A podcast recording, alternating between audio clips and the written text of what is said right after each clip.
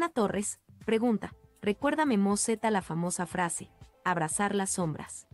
Hace algunos años, tal vez 50 atrás, el discípulo, el discípulo querido y amado del doctor Sigmundo Freud, y conocido mundialmente como Carl Gustav Jung, desarrolló toda una explicación del aparato psíquico, de cómo funciona la mente. Carl Jung tenía especial interés en llevar las ideas de su maestro a un punto mucho más profundo. Y por ello empezó a pensar, tal como le pasó a Arthur Schopenhauer, que tal vez toda la visión de Oriente podría integrarse a la psicología que en ese momento se estaba desarrollando. Y por supuesto, empezó a estudiar también budismo. No solamente budismo, sino también todo lo místico dentro del aspecto chino. El I Ching, I King, el libro de las mutaciones para los chinos. El libro que es el oráculo. Un libro en el que puedes encontrar, por supuesto, unas moneditas que lanzas y a través de ciertas figuras que se forman de acuerdo al resultado de las, eh, de las moneditas, consultas el oráculo, el libro de Li Ching, y hay un mensaje para ti. Un libro oráculo, tal cual. Se puso a practicar el Car Jung, el Carlos, el Carlitos Jung, con el I Ching y empezó a desarrollar la idea, se le vino a la mente que de wow, la mente tiene que estar conectada con todos los demás, pero en un aspecto muy profundo hay un miedo que se comparte con todos. Teoría que después se conoció como el inconsciente colectivo. Un inconsciente que no es personal como el de Jung, sino que pertenece al colectivo, a la gente.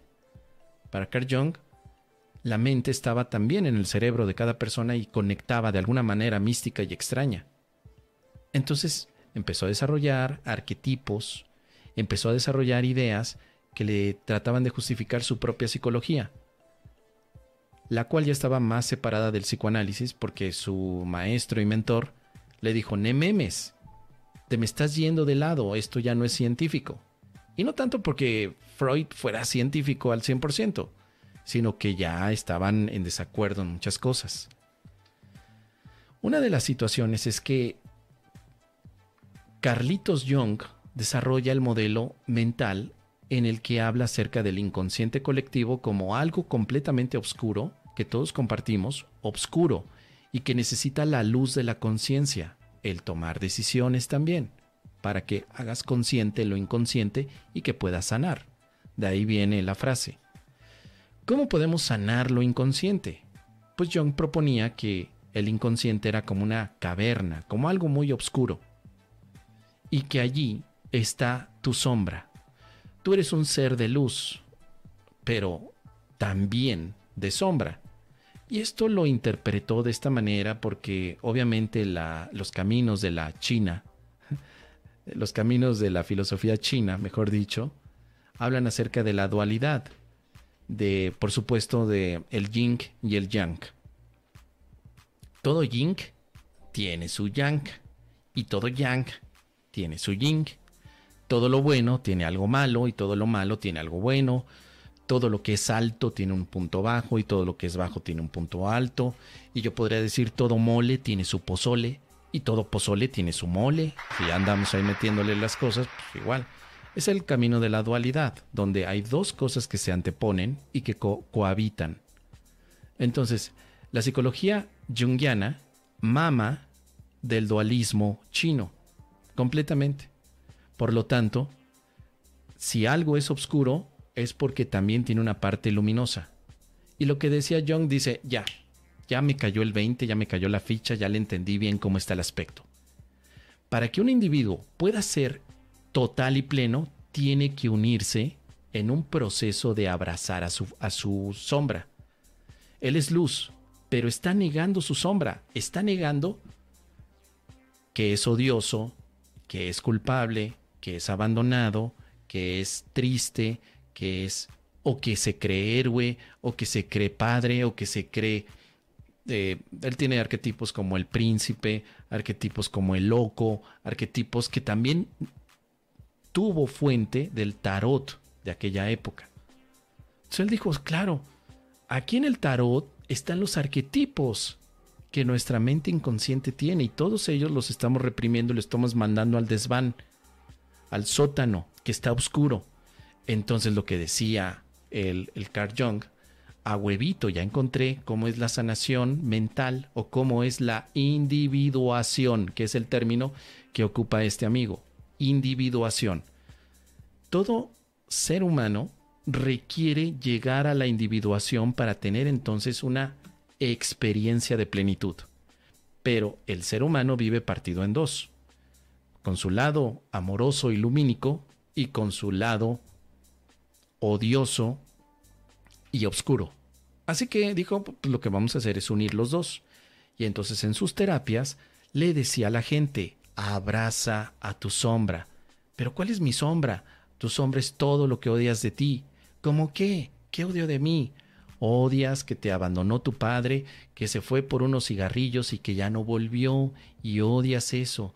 Abraza ese odio, abrázalo, únete. ¿Te suena ese tipo de cositas hoy en día con algunos terapeutas? Pues sí, lo tomaron de Carlitos Young, de ahí lo tomaron. Abrazar tu sombra es algo que no viene para nada en el curso de milagros, porque para el curso de milagros el objetivo no es la unión del oscuro con lo lumínico. Para el curso de milagros solo eres luz y San se acabó. Ah, perdón, la oscuridad no existe para el curso de milagros. Porque hemos visto que es un camino que no plantea la dualidad de tu identidad, sino que tu identidad es puramente luz. Entonces imagínate que yo me pongo como don Próculo a decir que te voy a dar mi psicoterapia del curso de milagros, pero primero tienes que abrazar tu sombra.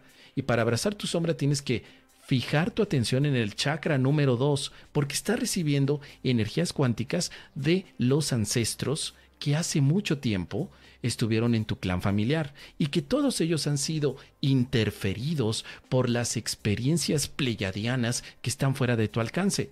Así que tú te quedas con cara de what? ¿Qué me está diciendo este amigo? Es que esto es curso de milagros y por supuesto es una versión destilada no mames, perdón. Curso de milagros es directo. Eres luz y estás confundido pensando que eres sombra. Pero no tienes que abrazar a tu sombra. Tienes que abrazar a tu luz. Es más simple, más directo. Entonces, en términos generales, querida Annie, hay cosas que parecen lo mismo, como el mole con el pozole, pero son diferentes cuando las empiezas a probar y sobre todo a reflexionar.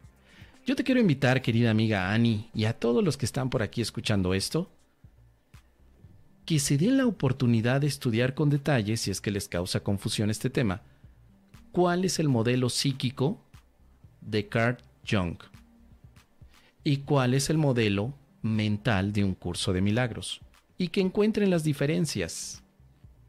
Primero, no las partes que conectan, primero las diferencias porque así te vas a dar cuenta entonces que hay una, un propósito diferente en ambas terapias. No es lo mismo la terapia junguiana, que luego se fue desarrollando más con otros participantes, a la terapia de un curso de milagros. Van por caminos diferentes. Mientras que una se va al individuo, la terapia del curso de milagros se va a la mente. Esa es la diferencia primordial. John quería individuos felices. Un curso de milagros quiere una mente despierta y feliz. ¿Qué diferencia hay? Déjamelo saber, querida Annie, y tú también, querido milagronauta.